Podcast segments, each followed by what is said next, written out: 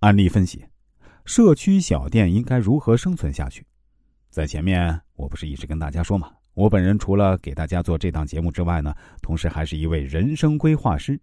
我也跟大家讲过啊，在给顾客做人生规划的过程中呢，我是需要结合和参考一些易经文化方面的知识的。当然，易经文化只是我做人生规划的一个扶手，或者说是一个参数。实际上，要真正做好一次全面的人生规划，是需要结合大量各方面的知识。今天我给大家举一个我给顾客做人生规划的例子，因为我提前跟故事的主人公打过招呼，所以啊，他呀不介意我把他的名字给说出来。他叫陈颖峰，曾经是阿里巴巴集团的铁军。从阿里辞职出来后呢，他开办了一家社区小店。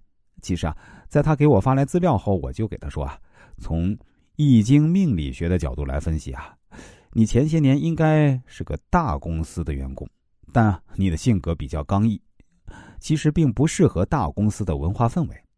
因为一个公司壮大后会得一种大公司病，也就是说会出现各种官僚主义的作风，而您并不是很擅长去跟领导溜须拍马。一旦自己的想法没有得到足够的尊重，您就很容易跟领导产生分歧。所以啊，我倒不认为您完全的主动辞职，您更有可能是一种被动的辞职。陈永峰听完之后，非常惊讶的对我说：“哎，老师您真是太牛了！我的情况啊，确实是这样。我之所以从阿里巴巴辞职啊，确实有点像是被小人挤走的被迫选择。但是啊，人人呢都是要点面子的。”我一直对外宣传说是我主动炒了马云的鱿鱼。陈颖峰现在做的是社区小店，我们大家也都知道啊，社区小店是零售市场的最后一公里，这个领域早就是一片红海，淘宝、京东、拼多多都在争得头破血流。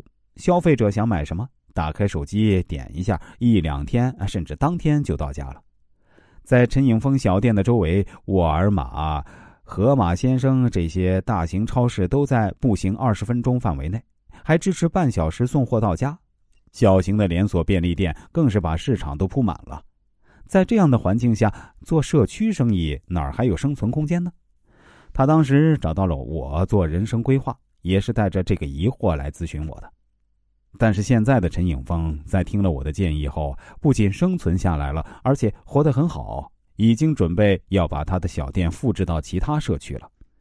大家想知道他是怎么做到的吗？